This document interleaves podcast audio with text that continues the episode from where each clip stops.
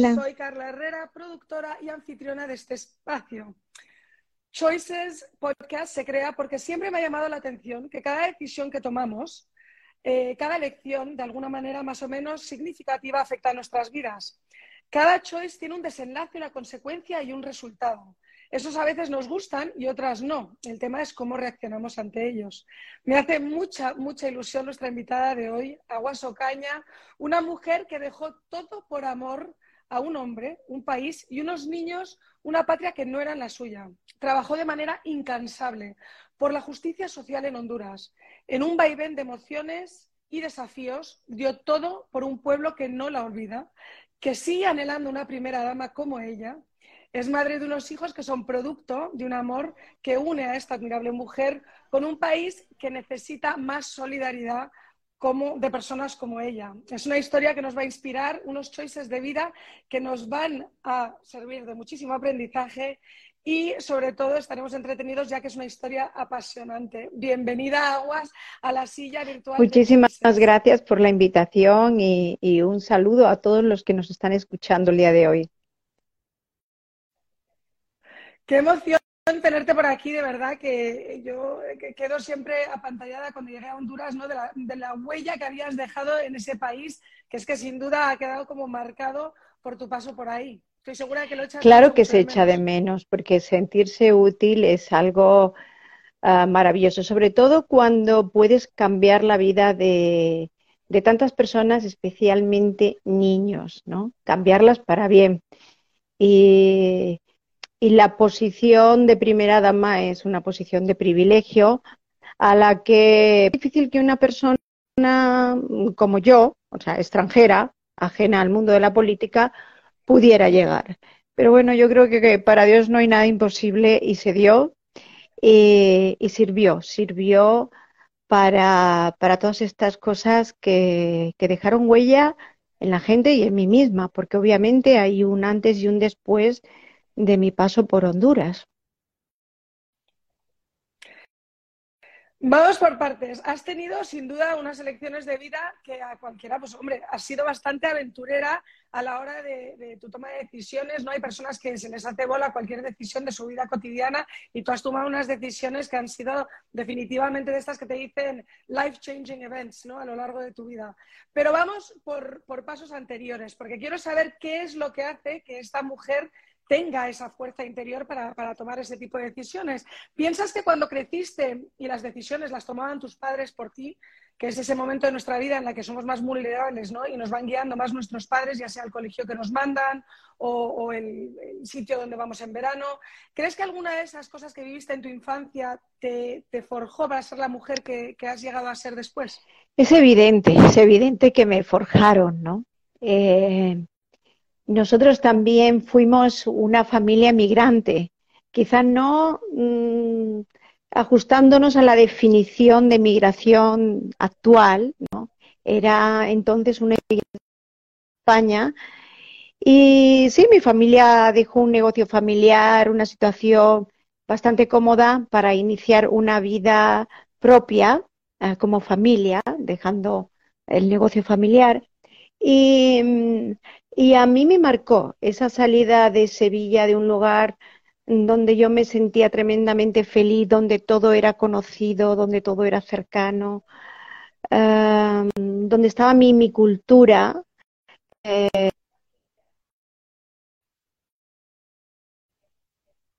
flamenco hasta la luz de mi tierra, el buen clima, para estar en un lugar eh, que mis padres consideraban de más oportunidades y posiblemente lo fue, pero me costó, me costó tremendamente. Yo lloraba todos los días por volver a Sevilla.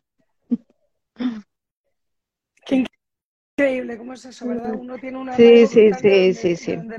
Eso, yo, mm, eh, bueno, este fin de semana he estado en Figueras eh, con, con muchos paisanos hondureños que llegaron allí como de los primeros inmigrantes.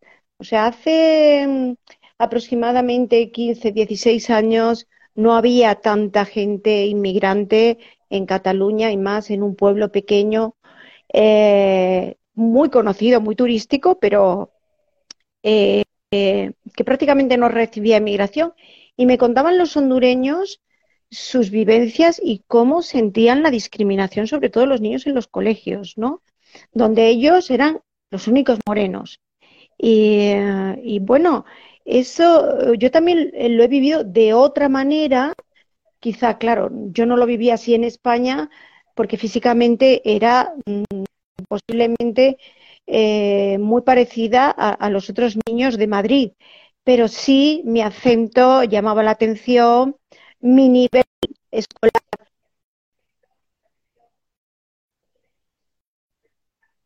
Para nivelarme y todas estas cosas eh, te marcan en la vida, ¿no?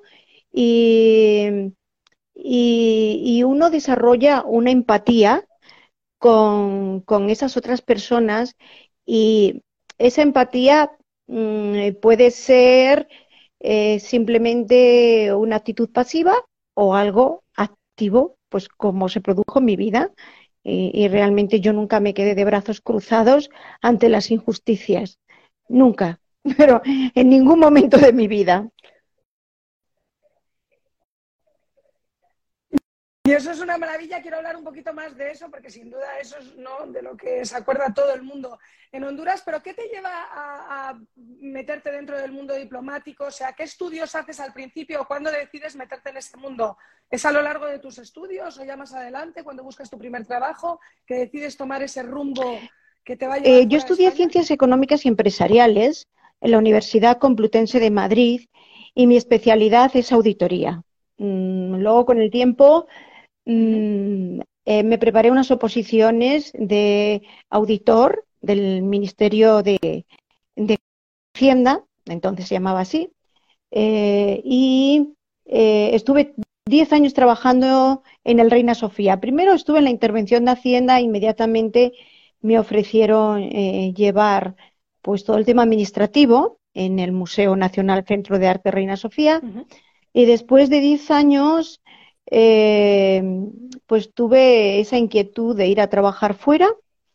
Y muchos de los puestos de cancilleres en embajadas y consulados son para personas de formación económica. Y, y, y bueno, en un momento de mi vida un tanto especial, después de. Yo me dedicaba también a la docencia la docencia con eh, al mismo tiempo que, me ocupaba de los temas administrativos de, eh, del Reina Sofía eh, y mmm, apoyé a mi familia con dos situaciones de enfermedad grave. Mis familiares fallecieron, en ese momento yo sentí que debería ocuparme un poco más de mí, de saber qué es lo que yo quería y para dónde quería ir. Y, y, justo fue unos meses después del Mitch que se publicó Tegucigalpa, Honduras, y fue todo pues como uh, um, perfecto. O sea, es como que, que todo. Exactamente, exactamente. De esas cosas que no se curvan en ningún momento, que, que, que, que van todo derecho, derechitas, obviamente. Sí, sí, sí. Exactamente. Todo pasa por algo, de repente. Va encajando y de repente estabas sí. ya en Tegucigalpa, ahí eh, inmersa. ¿Y de ahí cu cuánto tiempo tardas en, que creo que eran unos amigos en conjunto o comunes, porque de verdad que ahí llegas como español y es tan acogedor Honduras en general, con todo extranjero que rápidamente te quieren presentar, que conozcas, y, y en ese momento rápidamente quieren presentarte a Ricardo Maduro y, y, se da esa especie de como meet cute en el que sí, pero pero no no fue no fue ni, ni tan siquiera. Yo estuve dos años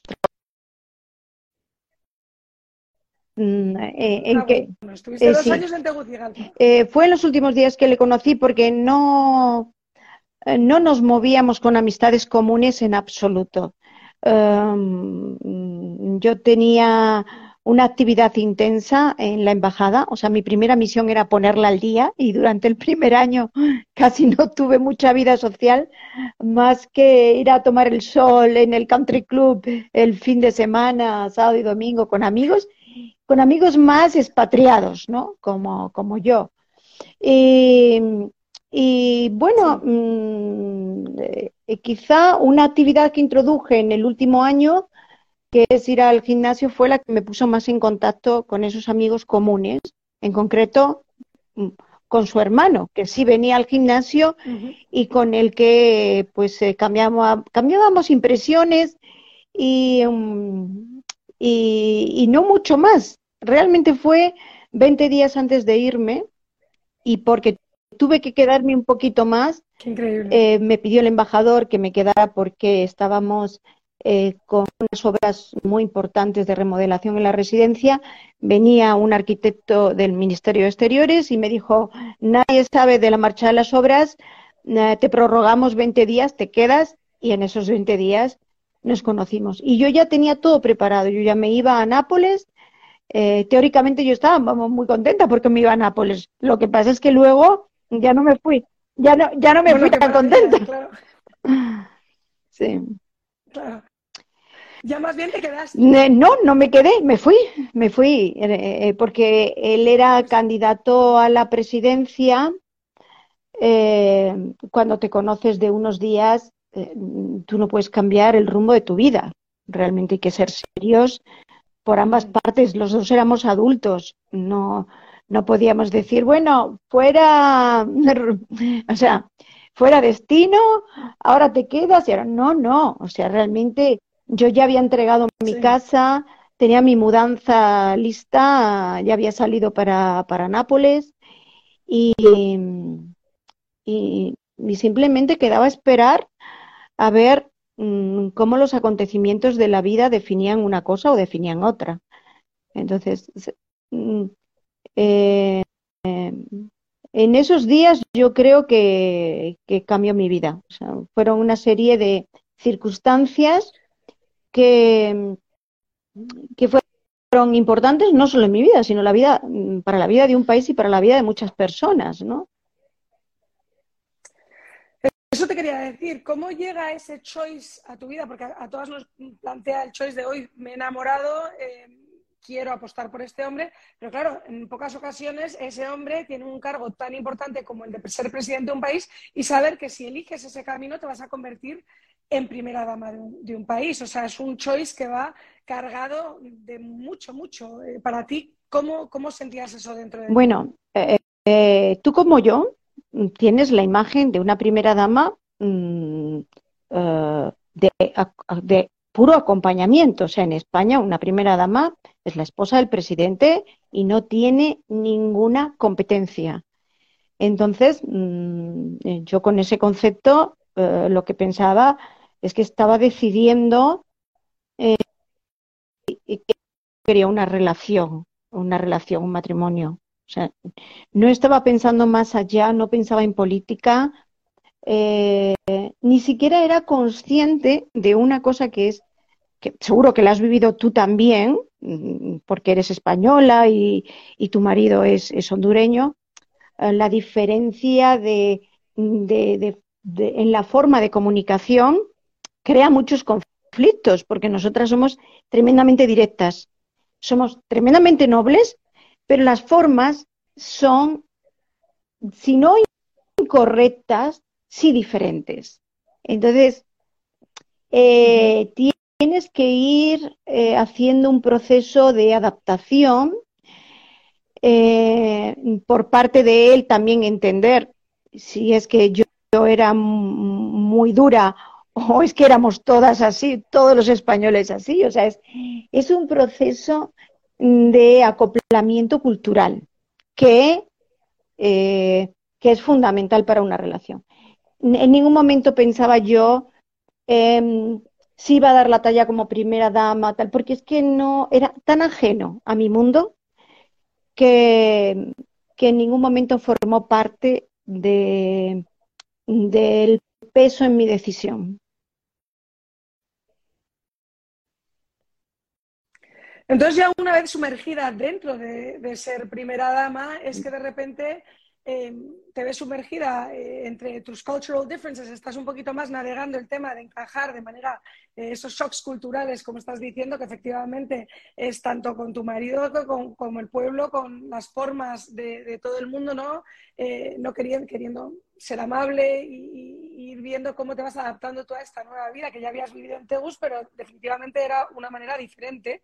Y em, llegas después de X tiempo a ser conocidísima y has dejado un legado importantísimo con respecto a cero niños en la calle. También estuviste muy involucrada en el, ir a ver a presos, gente que ya un propio pueblo las leyes habían marginado en centros eh, penitenciarios. ¿Cómo pasas a involucrarte tantísimo en, temas tan, tan... Pues eh, eh, yo creo que aquí la diferencia está, por una parte, en que a mí me impactaba lo que veía. Yo no, yo no había crecido con esa realidad. Y luego eh, yo era una persona ejecutiva. Mm, mm, eh, yo monté mi equipo mm, del despacho ajeno completamente a la política. O sea, no, no entendía que me impusieran a alguien porque había trabajado en la campaña. Y si me parecía bien y lo aceptaba en mi equipo, si lo pillaba robando, ahí se le había acabado todo. Entonces, eh, y, además yo reaccionaba de una manera muy dura, muy dura porque para mí era muy grave, porque yo lo que tenía era para los pobres. Entonces, si tú me robabas algo de los pobres, podías ver a una fiera en acción. Entonces, eso era muy, muy atractivo para mucha gente y muy negativo para otros, porque, a ver, eh, eh, nosotros nos casamos cuando el gobierno llevaba ocho meses en marcha. Yo no había hecho la campaña, yo era extranjera. Entonces, al llegar, todo el mundo agarra su silla y sujeta sus competencias y dice, a ver, ¿qué viene a hacer? ¿Y qué nos viene a quitar? ¿Y qué nos viene? Y, y lo primero, yo no iba con ninguna maldad, porque no había sido criada en el ámbito o educada en el ámbito de la política pero sin querer, queriendo, tocas intereses de los demás. Entonces, mm, y empiezo a reaccionar también a ataques que no entiendo. O sea, eh, te, cuento una anécdota. O sea, yo el,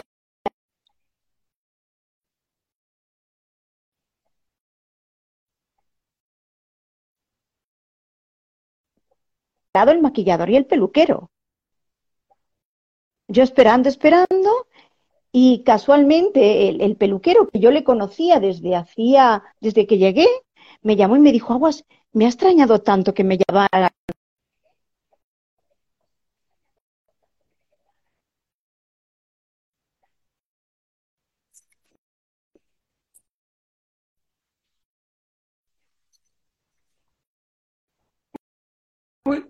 Aguas, no te digo muy bien. Yo creo que la conexión está un poco mal.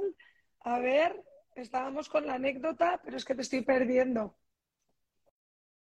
No sé dónde te quedaste. Eh, te estaba contando que esperando a mi maquillador y a mi peluquero me lo habían cancelado eh, y era una manera de ponerme trabas de una, un aviso de, no eres bien recibida, o por lo menos por parte de determinada gente, y, vamos a estar eh, mm, creándote dificultades, ¿no?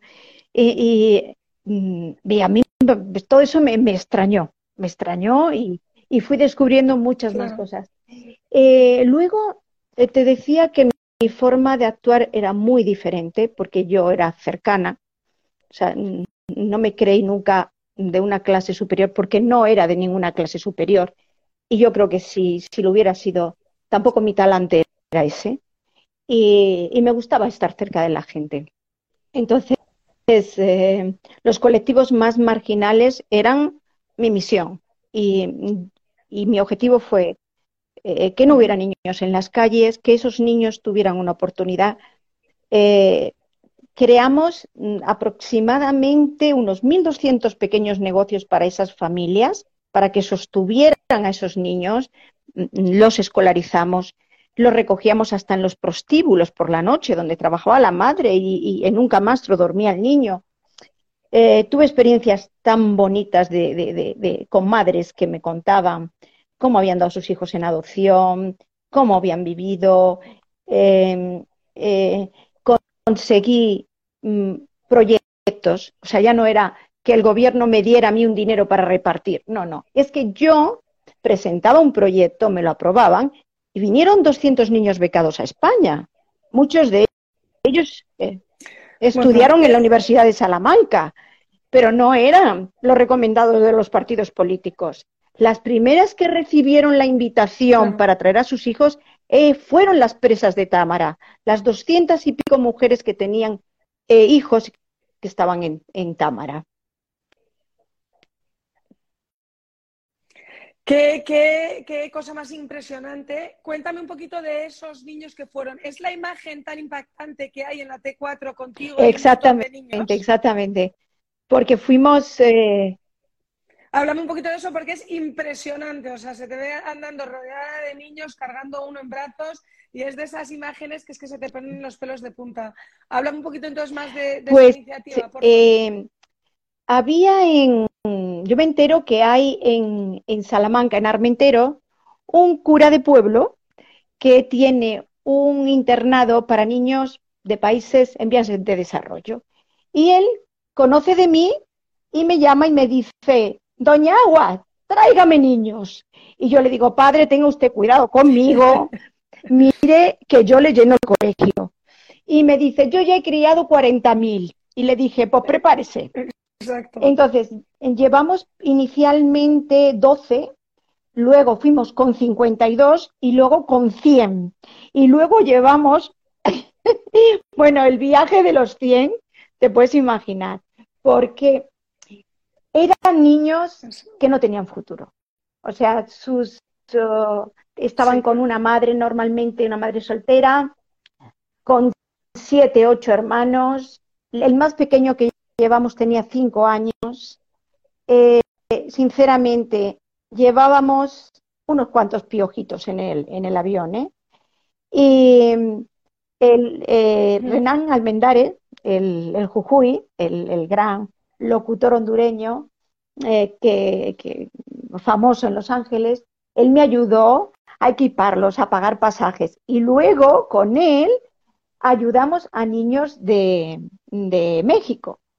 Ayudé también a llevar niños de, República Dominicana, 69, y de Panamá, 15 de Panamá, porque fue eh, cuando yo iba al colegio a ver a mis niños, había algunos otros niños de otras nacionalidades y claro, los hondureños se ponían como locos. Yo llegaba, llegaba con la maseca, con los frijoles, bueno, como cuando llega una madre normal que viene del país y te trae los productos típicos, ¿no? y me decía una negrita, oiga, ¿y, mi primera dama por qué no viene? Entonces, en la cumbre de Salamanca, le digo a la primera dama dominicana, creo que te están esperando en Armenteros. Y a la de Panamá le dije lo mismo. Y entonces las llevé. Y se enamoraron del proyecto y me dijeron, ¿y nosotras podemos? Yo digo, pues el padre es el que da las becas. Entonces, bueno, empezamos a hacer esa alianza y a llevar más niños, porque esto, bueno, los mejores, te digo, los mejores de la historia del colegio fueron los hondureños. Pero ¿sabes por qué? Porque elegí niños que lo necesitaban y niños que tenían capacidad. Nunca, hubo política. Claro, o sea, la oportunidad. Y tengo hasta premio extraordinario fin de carrera de medicina. Tengo abogados, tengo administradores de empresas. Bueno, muchos volvieron a, Honduras y otros se quedaron y trajeron al resto de la familia. Bueno, a partir de ahí, la inmigración hondureña a España se incrementó tremendamente. Tremendamente, eso es verdad, ha cambiado muchísimo. Y, hablando de un tema más escabroso, porque con todo el tema de la adopción sé que también estuviste involucrada en cosas no tan alegres, ¿verdad? Eh, muchas personas quieren, y estuve hace dos años expuesta a un caso, ¿no? Que tienes a personas nobles que quieren adoptar a niños y que van a ir a los mejores hogares, pero luego también se ha creado, claro, como en todos los sitios donde pueden ver una oportunidad eh, llena de maldad, eh, pues ha habido extorsión, ha habido casi que creación de prostitución para crear niños, para poder casi, casi, si me dices, hacer un mercado negro de adopción.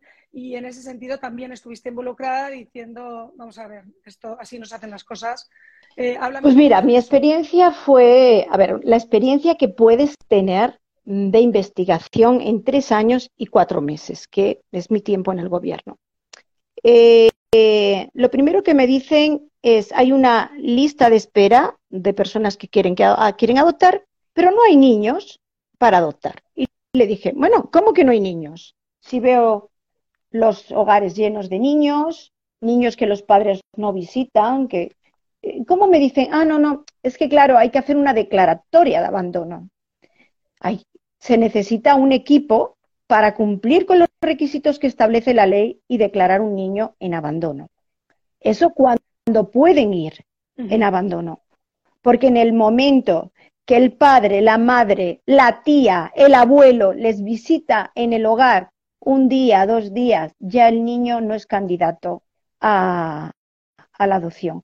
Y eso es una cosa contra la que yo luché. Yo quería implantar la ley colombiana que facilita, establece tiempos, de tal manera que eh, el juez no tiene que decidir si el niño va o no va en adopción. Hay tiempos. Si en tres meses no aparece nadie, automáticamente se declara en abandono, sino que hubiera plazos, que no dependiera del, eh, del compromiso o de la voluntad de alguien, ¿no? No lo conseguí pero sí estudié todos los cuellos de botella que impedían que un niño se declarara en abandono. Por ejemplo, el INFA tenía que pagar los anuncios en periódicos y en la radio para ver si alguien se oponía a que este niño fuera en adopción. Automáticamente me dieron gratis todos esos, anuncios. En el gobierno siguiente se volvieron a pagar. Explícame por qué. Eh, luego, otros problemas eh, que había era la falta de personal en el INFA. El 98% del presupuesto de la institución se lo llevaban los salarios. No había ni para dar de comer a los niños. Luego había instituciones que si un niño entraba, por ejemplo, al de SOS, si entra un niño ya se queda hasta los 18 años. Entonces, no puedes entregarlos con precipitación porque estás condenando a un niño a no tener una familia hasta hasta el, resto de su vida, porque obviamente eso ya no se sustituye. Y luego, también aprendí que cuando tocas un tema donde hay colectivos que se están beneficiando, empiezan los ataques. Y tuve todos los ataques del mundo. Precisamente denuncié a la directora del INFA porque encontré que estaba vendiendo niños, que cobraba por la venta de niños. Pero la ley es terrible. Fueron tres familias las que denunciaron y ganando el proceso, en los últimos días ella queda con estas familias y les dice, bueno, bueno, voluntariamente les voy a devolver el dinero porque, bueno, esto es doloroso para mí también. Las familias lo aceptaron de vuelta y entonces la ley me dice, no hay delito y usted tiene que volverla a aceptar en el INFA y pagarle los salarios caídos.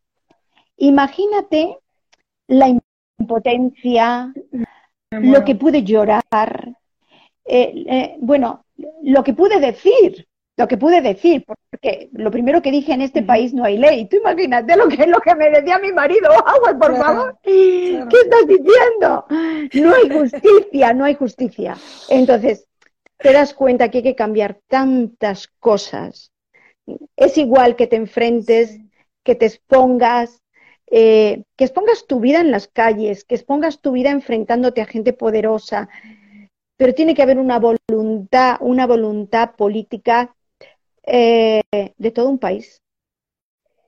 Porque, eh, porque yo entiendo que personas como yo, personas comprometidas, personas que querían cambiar estas cosas, había muchas. Pero se tienen que dar una serie de condiciones para cambiar esas realidades tan complicadas que es muy difícil. Yo creo que mucho hicimos con sacar a esos casi 200 niños creamos un programa de niños testigos protegidos porque los niños que veían crímenes eh, los hacían desaparecer.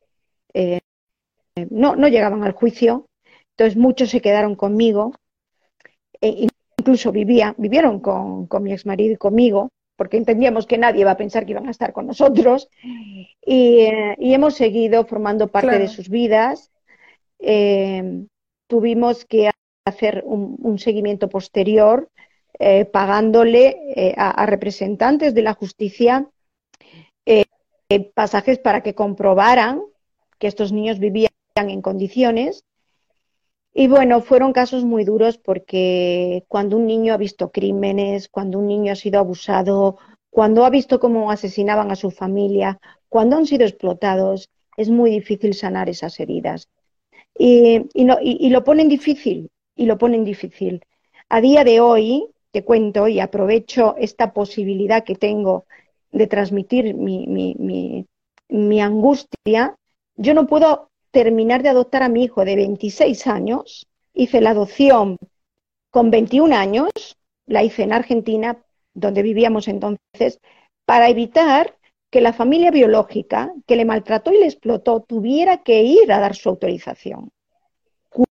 Cuando en Argentina me dan la aprobación de la adopción, tengo que inscribirla y presentarla ante la Corte hondureña. ¿Qué dice la Corte hondureña? Que les dé la dirección de los padres para consultarles si están de acuerdo. Siendo mi hijo un adulto de 26 años que actualmente no puede trabajar porque no tiene la documentación, siendo mi hijo desde que tenía 7 años. Entonces, eh, pues estoy haciendo un gran esfuerzo con abogados. Eh, mi hijo y yo nos movemos con, con, poderes dobles porque ya, ya no es una adulta la que está peleando por esto, somos dos adultos que somos madre e hijo desde hace ya 20 años. Es una locura.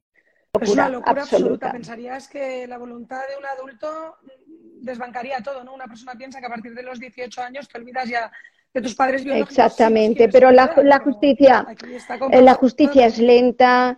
Eh, yo te digo, estoy peleándolo hasta las últimas consecuencias, porque, porque es pelear por mi familia, ¿no? Es, eh, eh, no, no, no pensé yo que a estas alturas, mm, después de haber recorrido tanto, tuviera que enfrentar un cuestionamiento por parte de la Corte.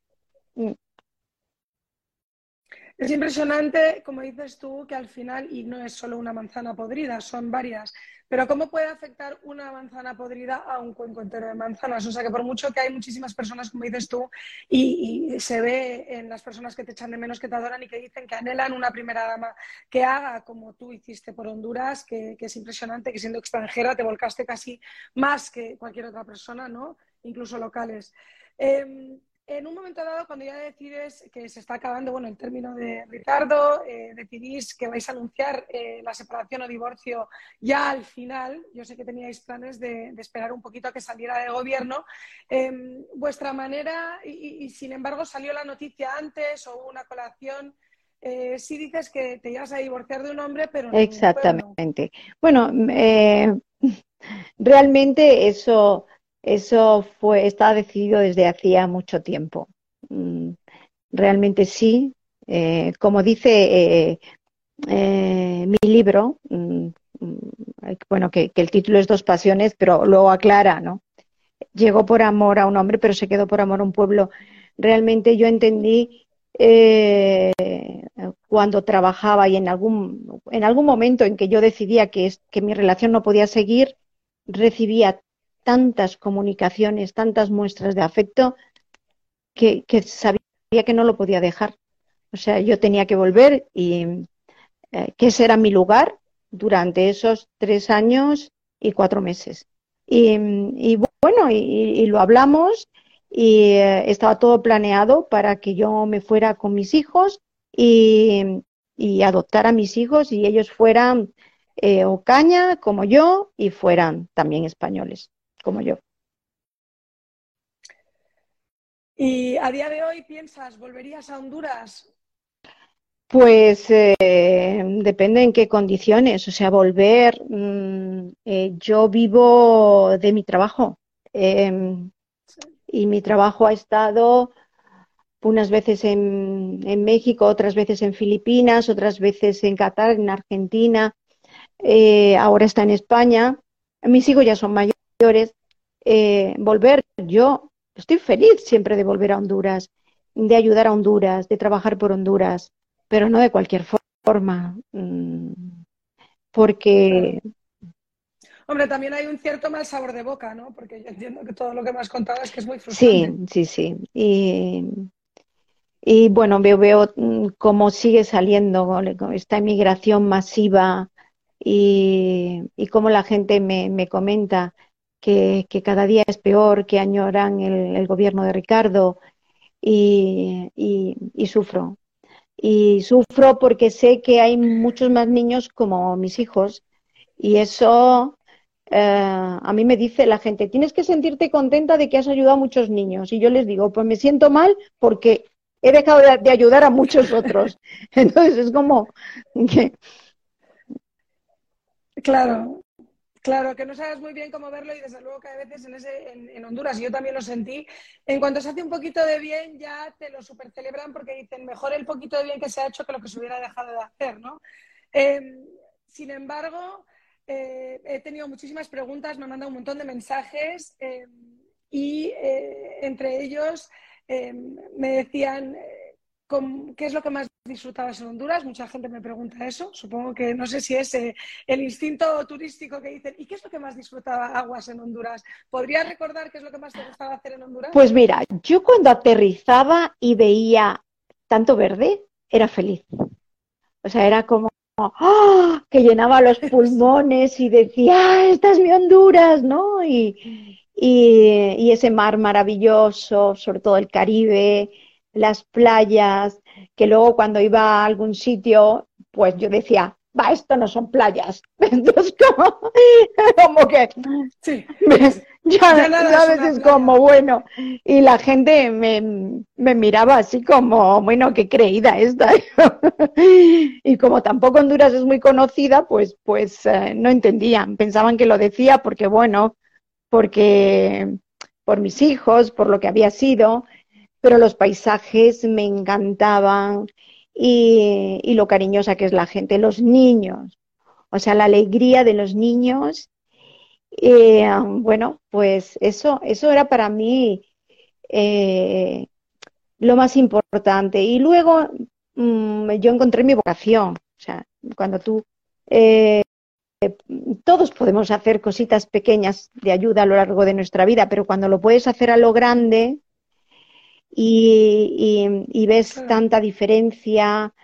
Y, tú crees que cuando termina el gobierno, pues ya está, hay un punto y final, pero la gente te va contando y te va contando cómo afectaste positivamente su vida, ¿no?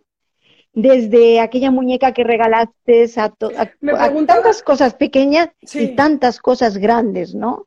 O sea, es como usted nos pagó el pasaje a España y usted nos sacó de la pobreza. O usted pagó la enfermedad, la, operación de mi hijo y él vive gracias a usted.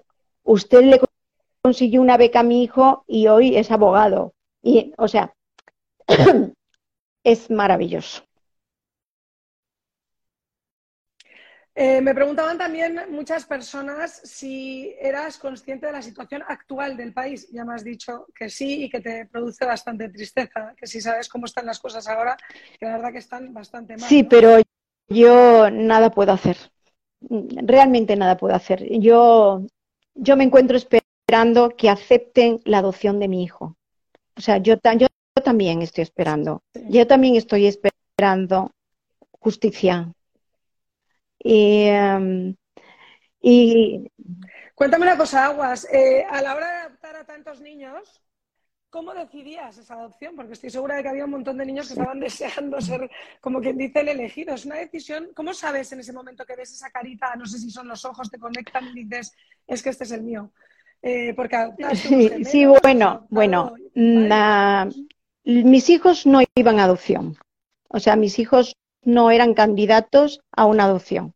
Y, y yo he sido bastante respetuosa en cuanto a, a no hablar de, de, sus vidas porque me parece que son lo suficientemente duras como para que no se exhiban. Ellos tienen derecho a su privacidad.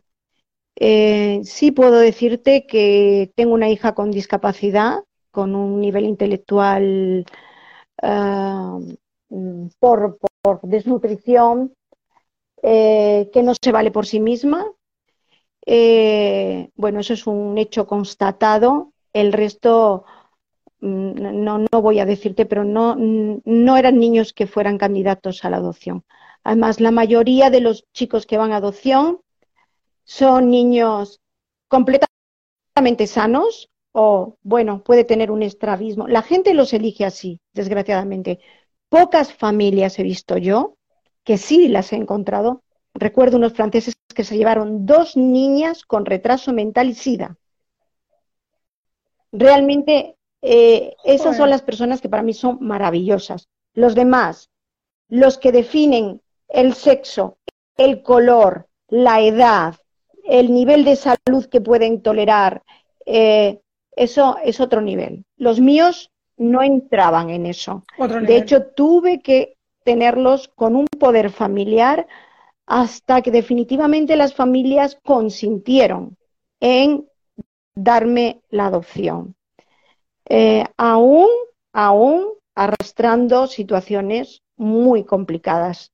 De hecho, pues bueno, mm, eh, han necesitado apoyo médico y, y, bueno, mm, a mí cuando en su día tenía que escuchar, ha elegido a los más bonitos, eh, seguro que ha pagado a los padres, seguro que pues tenía que, que callarme. Pero... Es que como es el que quiere ver siempre lo feo en algo bonito, es una cosa como me hunda. Pero... Sí. Desgraciadamente, sí, sí. Este, piensa el ladrón que todos son de su condición, ¿no? Piensas que tú tienes un interés y bueno, pues, eh, pues sí, la gente tiene que saber que hay gente desinteresada, que expone su vida, que ayuda y que se va sin robar. Pero, pero yo me llevé lo mejor, que fueron mis hijos. Sí. Absolutamente. No, me encanta lo que dices y que se fue sin robar. Es que, claro, en un país en el que lo común es eso, entiendo que cuando llegaras hubiera mucha hostilidad, porque, claro, es qué parte de la galleta ya no vamos a tener porque ha aparecido aquí esta señora. Entonces, em, es complicado, ¿no? Yo creo que es lo que dices tú. Antes de que llegaras ocho meses ya dentro de esa presidencia, ya había hecho todo el mundo un poco sus planes, como dicen, ¿no? De a ver, esto es lo que va a haber y de repente pues te cambian los planes, cambia la situación. Em, es complicado. Eh, me gusta preguntarle mucho a mis invitados siempre a nivel de familia, ¿no? Que si ha habido algunas elecciones de la vida que hayas hecho más por tus hijos que por ti. Pero en tu caso, infinitos eh, momentos en los que has decidido más por tus hijos que por ti y sin embargo, desde que te fuiste de Honduras, em, primero elegiste irte muy cerca a Nicaragua, que me vas a hablar un poco de cómo te aceptaron ahí y cómo te sentiste arropada por estar siempre un poquito cerca de los del país de tus hijos, ¿no? Eh, sí, bueno, Nicaragua eh, fue una elección mm, transitoria porque tenía que arreglar la documentación de mis hijos. O sea, primero firmar mi divorcio, y ver en qué situación quedaban mm, los, los, pequeños, eh, ver cómo reaccionaba la gente, porque es que todavía me podían acusar de que me los había robado. Si es que esto era terriblemente duro. O sea, cuando mis hijos no tenían dónde ir, eh, todavía podían acusarme de algo. Entonces me fui cerca, teníamos una excelente relación con el presidente Bolaños y bueno, yo iba y venía con mis niños, tenía un, busito donde los metía a los cinco entonces y a dos de una empleada que siempre venían conmigo. Y íbamos y volvíamos, hacíamos Tegucigalpa, Managua, Managua, Tegucigalpa, eh, arreglando toda la documentación hasta que al año y medio pues ya volví a mi trabajo en Guadalajara, en Jalisco, en el Consulado de España. y claro, elecciones. pues tengo una hija con discapacidad. En un momento dado en Filipinas tuvimos que dejar el país porque el estrés que le ocasionaba estudiar en inglés, eh, pues le provocaba una caída, un estrés tan grande que el pelo se le caía. Entonces, bueno, pues decidimos volver a España y, luego mm, salimos a, Argentina, a Córdoba, donde vivimos eh, cinco años. Y, bueno, y, luego ya mi pequeña se quedó con mi familia estudiando en España y, nos fuimos a Qatar. Entonces, eh, ¿Cómo, ¿Cómo, ha sido Qatar eh, para, para, ti, la experiencia de estar viviendo en el Oriente, la cultura árabe? Pues bueno, mm, de entrada, eh, con sinceridad te tengo que decir, ser madre soltera de cuatro hijos en, en Oriente Medio, donde no aceptan que una mujer sea madre soltera, o sea, donde donde detiene, donde se detiene a una mujer por quedarse embarazada siendo soltera, pues no es fácil. O sea, realmente entrar y que vieran en mi pasaporte que, que, mis apellidos eran los mismos de mis hijos, no fue una grata sorpresa para ellos. Entonces, eh, Luego, bueno, luego la gente es muy agradable, eh, es otra religión. Obviamente fue mucho más fácil integrarse en Filipinas. Em, eh, pero bueno, mm, estuvimos bien eh, y fue otra etapa muy diferente de nuestras vidas. muy complicado a la hora de escolarizar a los chicos, eh, no son firmantes del Tratado de la Haya, eh, mercado de trabajo muy, muy ágil y entonces eso me permitió que mis hijos se iniciaran en, en algunos trabajos que les han servido mucho en la vida. Yo creo que uno tiene que tomar lo mejor de, de, cada lugar y eh, exactamente. Y, y, bueno, pues otras tienes que aceptarlas y bueno. Y en general, tu, tu situación o tu trabajo como diplomática, siendo mujer, eh, ahora hablando un poquito de, la diferencia de género, ¿cómo lo has sentido? ¿Piensas que tiene ventajas o desventajas? Yo, mm, eh, mi carrera ah, de, acceso a la, a la, administración no es la diplomacia. O sea, yo soy eh, técnico del Ministerio de Hacienda, auditor de Hacienda, y puedo estar trabajando en cualquier ministerio. De hecho, estuve en el Reina Sofía, estuve en Cultura y, luego estuve en el Ministerio de Exteriores. De hecho, ahora estoy en protocolo, pero igualmente yo uh, conservo mi, eh, digamos, mi formación económica en, cuanto a mi trabajo. Eh, si te refieres a, cómo se vive eh, el, trabajar de un país, eh, pasar de un país a otro con hijos cuando estás sola, pues es muy complicado porque los chicos necesitan nivelarse y cada país, o sea, yo ni, te, ni te quiero contar cuando llegamos a España después de Filipinas y, que mis hijos tenían que estudiarse los Reyes Godos. Pues es que era, o sea, la historia de España y, y, la, no, no, no, era, era increíble. Y, y, pasar de aquí a Argentina, donde, bueno, eh, todos los exámenes eran orales y mis hijos eran los más tímidos del mundo. Entonces los exponían, claro, así los argentinos son tan desenvueltos. Decía mi hijo, mamá, pero así es que te hacen el examen de, deporte hasta oral. Entonces, o le echas ah, soltura y le, y le pones simpatía o, o, no apruebas, ¿no? Entonces, eh, eh, te tienes que ir adaptando. Y ellos han hecho ese ejercicio de adaptación en muchos lugares, han cambiado de acento, o sea, porque, bueno, sobre todo en Kevin, yo le he visto tener todos los acentos del mundo, porque ha sido hondureño, nicaragüense, mexicano. Eh, en, en, Filipinas, bueno, aquí la más afectada fui yo, porque el inglés lo hablaba como una filipina y mis hijos se morían de risa.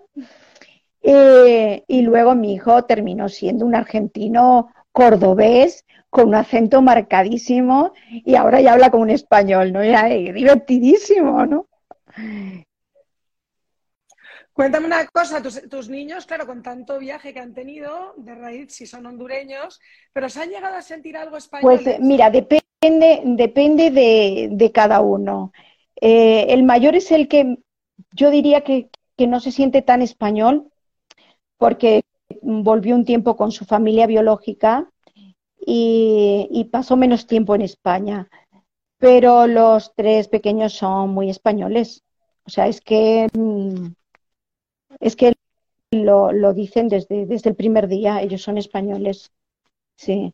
Ahora, culinariamente son hondureños. Les encanta la comida hondureña.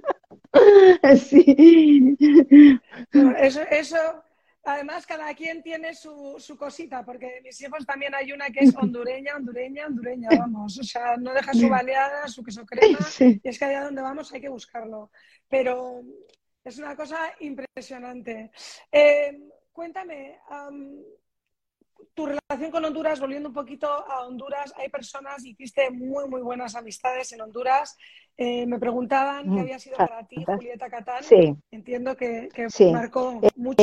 Si yo tengo que decir mm, quién es mi madre hondureña, es Julieta. Julieta, ella mm, me arropó, me me dio lecciones de vida, me enseñó, me abrió los ojos, me, dio una familia.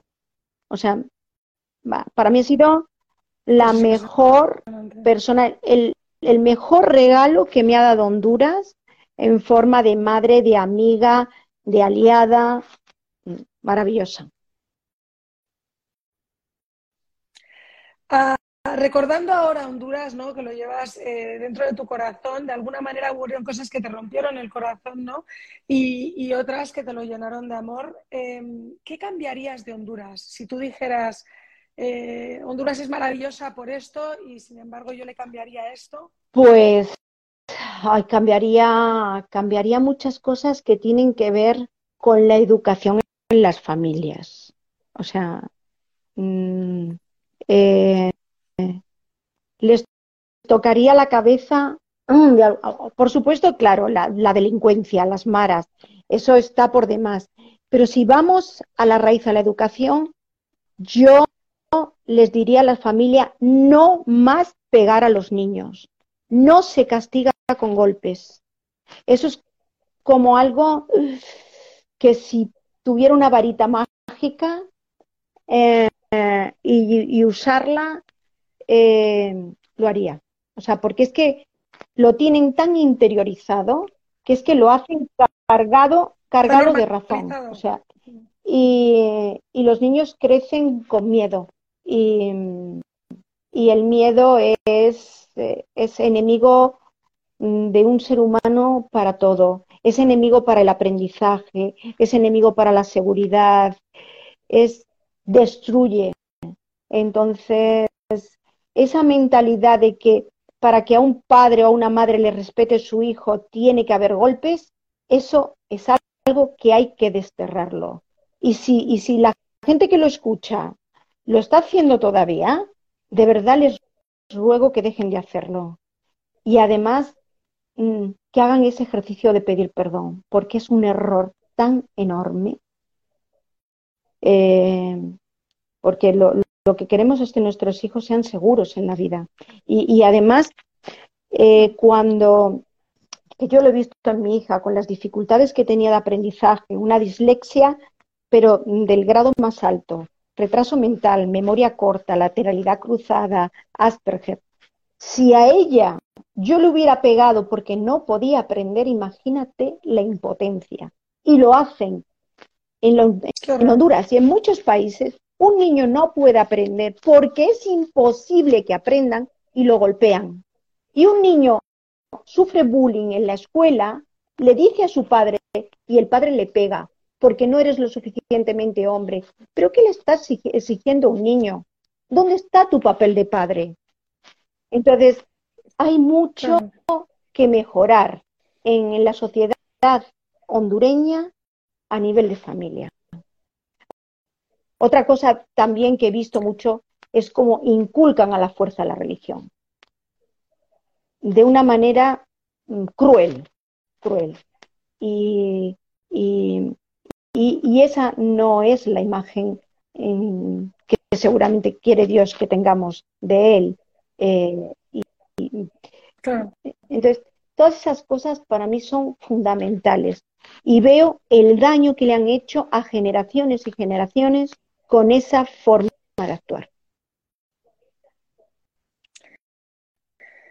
Hablando de generaciones y generaciones, te volcaste también mucho, lo hemos mencionado al principio, pero no me has hablado mucho de eso, en tema de prisiones, maras, y sí también ayudaste mucho ese Sí, mucho porque, um, porque pude, pude mediar, o sea, porque hicimos toda una labor eh, de rescate de los jóvenes que querían salir de las pandillas, incluso compramos, que nos ayudó también el Renan, Renan Almendares, Compramos la primera máquina para quitar tatuajes en piel latina para despigmentar, para que no despigmente la piel, para que esos chicos que estaban rehabilitados no fueran víctimas de la propia pandilla, de la pandilla contraria, eh, perseguidos por la policía. Y les ayudamos también a montar pequeños negocios para reinsertarse en la sociedad. Hicimos mucho por la mujer maltratada. Abrimos ya no recuerdo el nombre, el número, como seis casas refugio de mujeres maltratadas. Trabajamos mucho con la policía para que fueran atendidas correctamente y correctamente sin, sin victimizarla nuevamente. Y luego trabajamos mucho, mucho, mucho con la fiscalía para que eh, el niño abusado no fuera nuevamente victimizado por la familia. Porque sucedió una cosa, un niño era abusado por su padre, finalmente el niño denunciaba o se detectaba porque el niño estaba tremendamente dañado. Y entonces la familia luego se enfadaba con el niño y le decían, ahora por tu culpa papá está en la cárcel y pasamos hambre. Entonces, era una locura, el niño terminaba completamente confundido. Luego la manera de atender los casos de víctima de violencia era en unas condiciones, era en, una sala donde uno estaba poniendo una denuncia por un golpe, el otro un machetazo, el otro que lo habían matado, el pobre niño tenía que contar, relatar su vivencia. Ah, en, el INFA no había ni vehículos para rescatar a estos niños. La Junta de Andalucía me donó 17 vehículos que distribuimos entre el Instituto de la Mujer y, y el INFA para rescatar a estos menores. Porque es que había casos, bueno, había un programa que yo quise imponer que no lo logré. Fue con, eh, eh, teníamos que propuesto un, convenio a tres con Andalucía que iba a poner el dinero, eh, Cuba que iba a poner los profesionales de efectólogos y queríamos abrir dos centros, primero para formar al maestro, para que pudiera detectar el defectólogo, que es un profesional que, sí tiene la capacidad, la preparación para detectar precozmente el abuso sexual en los niños, mediante dibujos, detectando qué comportamiento raro tiene y para tener una intervención rápida. Pero en Honduras nos enterábamos de casos de una niña de 5 o 6 años que sabíamos que era violada porque los compañeritos no se querían acercar a ella porque olía permanentemente a heces, porque estaba destrozada. Entonces, esto, nosotros queríamos formar a los maestros, que los maestros pudieran detectarlo eh, y, avisarnos y, hacer un trabajo mucho más rápido y apoyar a esos menores eh, para que no, apartarlos de esa familia que los revictimizaba nuevamente, que los acusaba de haberse defendido. Entonces, eran, eran mira, tantos frentes de lucha que yo llegué a estar tremendamente estresada, estresada, porque no, encontraba momento para dormir y dormir en paz, porque cuando no eran inundaciones, deslizamientos, eran estos casos de menores que había que proteger, em, eh, denuncias que, bueno, mm, bueno, eh, Un espanto, o sea, es que en realidad entiendo que te tiene que dejar el corazón, aparte de lo que dices tú, es que no es sano porque estás todo el rato tomando todo el peso en tus hombros porque piensas que teniendo una posición de poder en la que puedes hacer más que, la persona normal, como que debes hacer más. Y, es una responsabilidad también muy, muy dura y muy, muy grande que ponerte y echarte a, los, a las espaldas. Sí, es, difícil. Y luego la, la mentalidad la mentalidad de, la mayoría de la gente que llega al gobierno. Tú sabes que en, Honduras no hay un funcionariado de base, o sea, es los que trabajan por un partido, luego ocupan cargos en el gobierno. Entonces dicen, esto dura cuatro años, cuatro años para llenarme el bolsillo lo más que pueda. Entonces no hay un criterio de trabajo objetivo, porque, por ejemplo, a mí como funcionaria, a mí no me compra nadie. ¿Por qué? Porque para mí lo más importante es mi prestigio. Y el prestigio mío es, un regalo que yo le voy a dejar a mis hijos. Mis hijos están orgullosos porque su madre nunca fue señalada por robar, porque soy una buena profesional, eh, que no soy ministra o no soy presidenta, soy una trabajadora, una funcionaria, pero una funcionaria honesta. Eso es, es algo, es un motivo de orgullo para tu familia. Pero es que en Honduras hay mucha gente que dice, eh, pues en estos cuatro años me lleno el bolsillo porque yo no sé qué va a pasar después. Entonces ven la oportunidad y, está implantada una cultura del robo generalizado, aceptado. Entonces, yo recuerdo que le decía que Ricardo, eh, presidente, deme un trabajo, aunque sea en una aduana aunque no cobre, porque ya me encargaré yo de robar. Entonces, y luego decían otros, denme un trabajo, aunque sea en el INFA. Y yo decía, ¿qué pasa? Que los más tontos me los mandas al INFA y luego a, cuidar de los niños, ¿no? y bueno, eh, había tantas cosas que, que, claro, cuando viene de otra cultura, eh, te golpean, te golpean y, no tienes, o sea, ah, no tienes capacidad para hacer todo lo que quisieras. Bueno, pero qué maravilla no tener pelos en la lengua. No tanta suerte para Ricardo, pero en tu caso, qué maravilla. Cuéntame, ¿y sigues en contacto sí, con él? Sí, estamos, bueno, mm, sí, estamos en contacto precisamente porque él quiere ayudarme con la situación de, de mi hijo mayor, que salga ya la adopción, que sea español cuanto antes. Tengo que, quería cerrar mi fundación porque obviamente tengo 30 casas en, eh, Tegucigalpa. Eh, no consigo tener interlocutor mm, con la alcaldía, entonces voy a cerrar mi fundación. Quiero entregar las casas a otra organización. Yo ya no puedo estar viajando como antes. Y, pero tengo 30 casas, pero tengo metidas ahí como 300 personas. o sea, eh, estuve haciendo invernaderos, eh, que ya los dejé en manos de la Asociación de Sor María Rosa. También estuve con trasplantes de, de riñón y instalé el primer laboratorio de histocompatibilidad. Pero esas cosas las fui dejando. Mis casas ahora las tengo que dejar en manos de alguna fundación, cerrar mi fundación y Ricardo pues me está ayudando en este proceso tenemos una excelente relación. Eh, él sabe que mi compromiso con Honduras sigue y estará por el resto de mi vida. Y, siempre, siempre me cuenta anécdotas pues, de gente que se le acerca y, le cuenta cosas de mi trabajo. Y, y, bueno, dice que, que, que, que, eso, solo pasa conmigo, ¿no? O sea, Desde luego. Y tanta gente que me habla de tu gran, gran corazón. Eh, ¿Ha habido algo más en, como mujer? O sea, al final tus choices como mujer, has tenido choices de vida siempre dedicadas a, los demás. Y a nivel tuyo como mujer, ¿ha vuelto a ver el amor en la vida? Pues mira, no, no, porque te digo por una parte que si tienes un trabajo de responsabilidad, viajando de país en país y con una familia tan grande es muy difícil.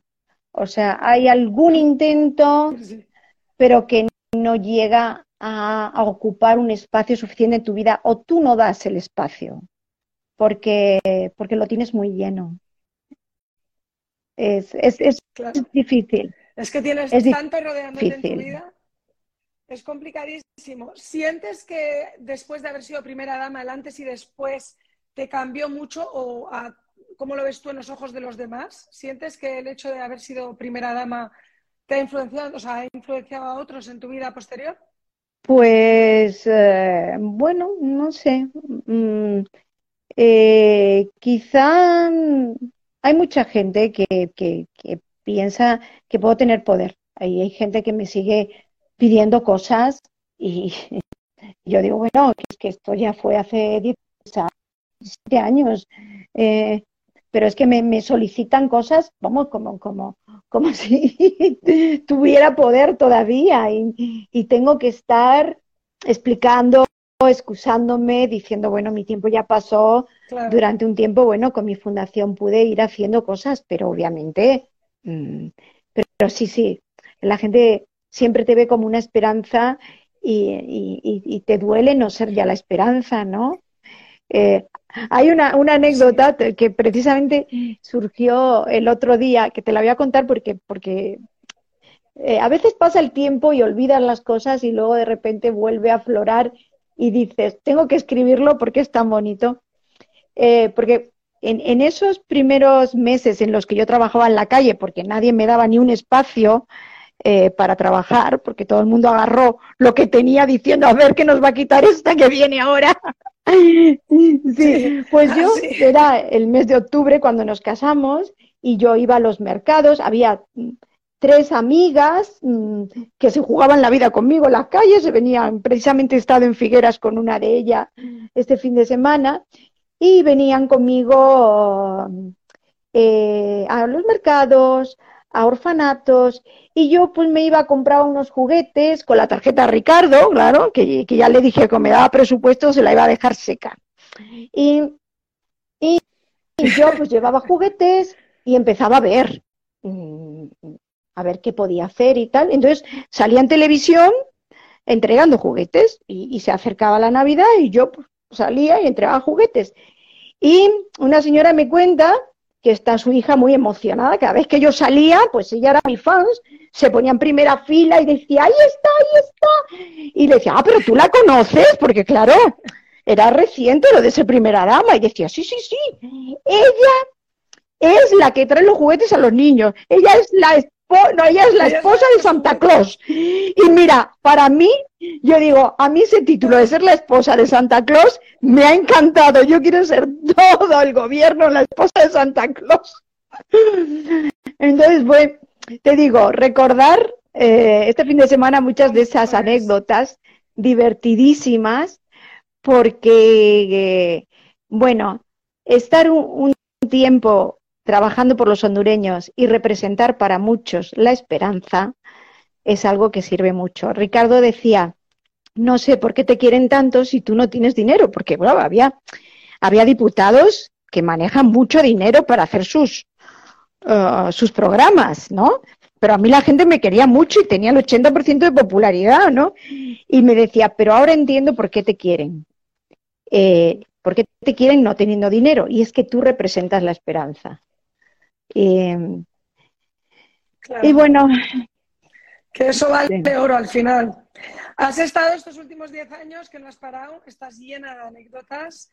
El libro, has escrito un libro, por favor, cuéntanos un poquito eh, del libro. Bueno, el libro realmente yo no escribí el libro, porque verás, yo había escrito y la historia de muchos niños que habían pasado por mi vida y genéricamente lo titulé Ángeles de alas rotas. Y eh, Goya Ruiz eh, tenía en Antena 3 tenía un programa, es una, periodista muy conocida, tenía un programa en Antena 3 que se llamaba Cambio de rumbo y dedicaba un documental a personas que descubrían su vocación y se dedicaban a ayudar y, y bueno, pues entonces hacían un seguimiento a la labor que habían realizado. Entonces, estando yo en México, me propuso hacer un cambio de rumbo de mi vida, ¿no? Y fuimos a Honduras, filmamos, pero claro, eran tantas cosas, tantas cosas, y que si los niños en España, que si los chicos que llevan la escuela artesanos de Gelbes, eh, que si los niños testigos protegidos, que si cero niños en la calle, que si viviendas, que si trasplantes, que Entonces me dijo, mira, aquí hay, vamos, para una serie eh, y ahí hizo, hizo el documental, pero me dijo, para un libro, si quieres podemos escribir un libro. Y yo le dije, yo tengo, tengo dos pasiones. Y Goya Ruiz leyó dos pasiones y me dijo, aguas, un español lee esto, le da una depresión, ¿no? Y se tira dos meses llorando. Entonces, eh, o sea, esto es la realidad que a ti, que tú descubriste y que te afectó, pero claro, esto, esto, esto, no puede ser. Tenemos que contar alguna de estas anécdotas en lo que vende, que es la historia de tu relación con el presidente, cómo una española llega a ser primera dama uh, cuando no tiene ni intención ni deseo, ¿no? Entonces, eh, así surgió Dos Pasiones y, y bueno, mm, yo me quedo con, con, Mis Ángeles de Alas Rotas porque es, es... Qué cosa más bonita. Es, porque es lo que viste. Porque es mi realidad, es mi realidad. Claro. Y es un poco lo que decías tú al principio de, todo esto, ¿no? Que cuando uno llega a Honduras es tan impactante porque no ha crecido con ello. Y eso es algo que nadie puede entender desde allí. Eh, lo, que, lo que uno percibe, ¿no? Es, tan, tan diferente. Exactamente, exactamente. Antes de ir llegando a la conclusión de esta, de esta charla, te voy a preguntar tres preguntas de choices un poco más eh, pues, un poco más, eh, como diríamos, eh, pues, pues del día a día, pongámoslo así. En la vida de una mujer como tú, que no has parado, que estás todavía guapísima, estupenda, ¿qué choice le recomendarías a las demás mujeres a nivel salud, a nivel belleza y, a nivel fitness que estés haciendo en este momento de tu vida? ¿Cómo te estás cuidando tú? pues, ah, ¿cómo me cuido? Pues ah, Ah, primero, no soy comilona, es una gran suerte, pero si en algún momento, es, en algún momento mm, he ganado algún kilo más, he sido muy disciplinada en eso. O sea, es camino. O sea, yo no, no voy en, en coche, en carro a todos los sitios. O sea, es, yo me muevo, no soy nada vaga, eh, soy muy activa. Eso.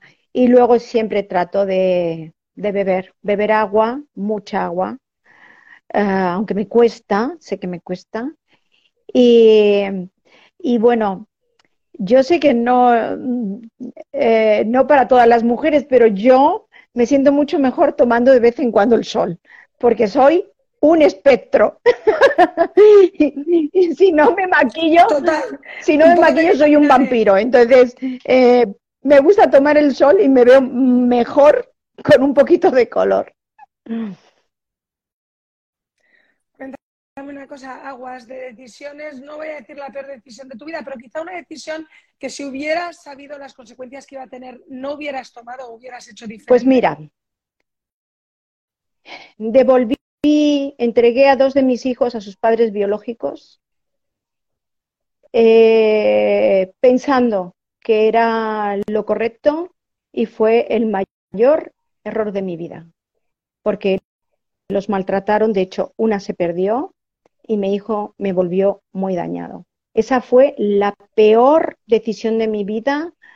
Eh, fui influenciada porque mucha gente me decía, es que tú te crees que eres mejor madre que las demás, es que tú te crees, es que... Ah, esa fue mi, mi, mi decisión más incorrecta. Qué rabia no haber podido decir yo sé que soy mejor madre en este caso. Eh, ¿Cómo te sientes como madre hoy por hoy? Pues eh, mira, mm, yo creo que todas las madres tenemos que ser autocríticas. Yo sé que no soy perfecta, mm, que he podido hacer cosas mal. Esta vida es un aprendizaje para todos eh, pero yo creo que básicamente he sido pues una madre que, que, quiero, que he querido mucho y que eh, he querido que mis hijos sean mejores que yo. Y, eh, y te puedo decir que a día de hoy nadie quiere a mis hijos más que yo. Y yo creo que eso es ser madre. Y, y ellos me han dado lo más bello de mi vida y me han dicho lo más, las cosas más bellas. Las cosas más bellas de mi vida nunca me las ha dicho un hombre, me las han dicho mis hijos. Y lo más bello que me han dicho es si Dios era español. Preguntarme si Dios era español. Qué fuerte, qué difícil. Qué cosas más impresionantes nos dicen los niños, ¿verdad? Que, salen de la nada y te dejan completamente entendiendo perfectamente esas palabras y esa pregunta, ¿no? Es un poco como lo de la, mujer de Santa Claus. Es que, es que son cosas como perfectas. Eh, ¿Qué podemos esperarnos de Aguas ahora para el futuro? Pues mira, ¿En qué no lo sé, yo creo que es el momento de mayor indecisión de mi vida, porque he vuelto, porque mi madre necesitaba mm, eh, apoyo, ya no podía estar sola, no queríamos que estuviera más tiempo en una residencia. Y, bueno, estoy, mis hijos ya están como volando, eh, solo faltan los papeles de uno, eh, que el otro ya le salga su primer trabajo. Eh, entonces es un momento en el que hasta me asusta un poco porque estoy tan acostumbrada a hacer muchas cosas, a, ser tan activa y ahora me toca esperar y, ver mm, qué cambio de rumbo me espera, ¿no? Entonces, mm, exactamente, sí, no sé, no sé qué va a pasar. De momento quiero tener la paz ah, eh, que te facilita tomar la decisión más correcta y siempre está ahí mi vocación, que, me sirve como eh, eh, como estímulo para cualquier actividad que yo pueda hacer o trabajando o una vez que me retire, ¿no? Y, y bueno. Tendremos que ver. No, no te aventuras a, seguir y meterte en tema de redes sociales. Este mundo que se ha vuelto eh, más de teléfono y pantalla que otra cosa, es complicado estar al día. ¿Cómo te puede encontrar la gente? Pues es que hoy por hoy no tengo tiempo. Mm, todavía no, quizá más adelante eh, pueda hacerlo. Hoy por hoy no, no. Mm, eh, Cuéntame, para terminar, Aguas, ¿cuál ha sido la mejor decisión de tu vida, el mejor choice de tu vida? Ah, pues quedarme con mis hijos. O sea, eh, las veces, o sea, te voy a decir la cantidad de veces que me he enfrentado a la gente y, um, y, que, que, un niño se ha puesto a mi lado uh, como, si, como si me entendiera. O sea, esos enfrentamientos han sido los mejores. Quitarme los tacones y correr detrás de los niños de la calle para que luego ya corriera detrás mm, los del INFA, los de los, la fiscalía, la policía. Esas han sido las mejores decisiones. Sin duda, las mejores decisiones que trajeron los mejores cambios y, definitivamente dejaron una huella muy, muy grande. Y me acuerdo que cuando te llamé el otro día y te dije, ¿verdad? Eh, que yo había llegado como la española nueva a Honduras y claro, había una española que había estado antes que, que, mí y que eran unos zapatos imposibles de rellenar y sin embargo un orgullo tan grande, ¿verdad? Que, que una compatriota mía, una paisana, hubiera dejado eh, tanta, tanta buena memoria y tanta huella en un país que al final tiene su magia. Gracias. Así que te agradezco muchísimo este tiempo que has compartido conmigo. Muchísimas, Me alegro mucho de conocerte y de haber compartido tantas cosas, tantos bonitos recuerdos. Un abrazo. Bueno, cuando vaya para Madrid, claro. Un saludo. Un grande. Chao. Chao. Chao, chao. Bueno, ahí está desconectando Aguas Ocaña, habéis estado con ella, hemos podido compartir en esta mañana eh, que la verdad que para mí ha estado llena de magia, llena de historias increíbles, inauditas. Eh, se me han puesto los pelos de punta más de una vez. Eh, me ha dado tristeza, tristeza, ternura. me ha dado indignación, ¿no? También escucharla.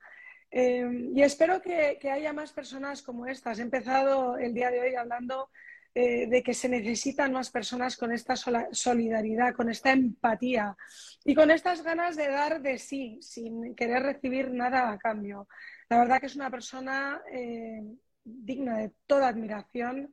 Eh, yo sé que tiene un hueco muy, muy grande en el corazón de muchísimos, si no casi todos los hondureños, y están deseando que vuelva algún día aunque sea a visitar, porque es una mujer tremendamente querida eh, por todo el país.